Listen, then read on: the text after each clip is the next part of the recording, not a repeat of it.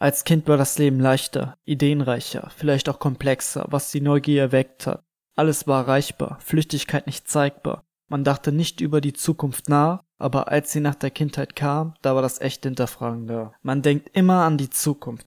Alles scheint gut. Man selbst bürgert sich im Gesellschaftstrakt ein, und der Alltag lässt diese Gedanken erst in unscheinbarer Stille verbergen, dass selbst der letzte Nachtschwärmer diese nur im feinsten Zwielicht betrachten kann. Die Zukunft ist da und schon ist sie weg. Die Kurse steigen und die Kurse fallen. Heute hatte ich Freunde, dann Bekannte und dann waren sie nur noch irgendwelche Serverdatensätze auf Datenwerke in Datenbanken des sozialen Netzwerkes. Dasselbe Schema mit der Zukunft. Heute vor Augen Träume, Glauben, Ziele. Man arbeitet bis zu diesem einen Tag, den Nabel deiner Pläne, die Zukunft, die du gerne sehen würdest. Aber dann passiert dies und das und man versinkt in Selbstmitleid, anstelle sich aufzurappeln und mit Fug und Recht alles wieder in die Wege zu leiten.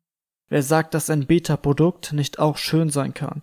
All diese Wagen, die wir fahren, sind auch nur abgestempelte Nummern einer Originalkarosserie und diese Wagen werden doch trotz dessen heiß ersehnt begehrt. Ja, am Ende bleibt es zu sagen, die Zukunft verschwindet zwischen Algorithmen und Zahlen und bleibt wie Kontakte in sozialen Medien ersichtlich.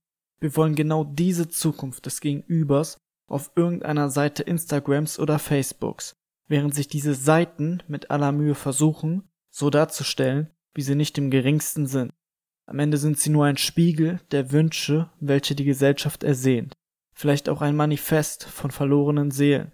Es sind Blickkontakte, wie wir die Zukunft begegnen, aber wann werden sie Berührungen?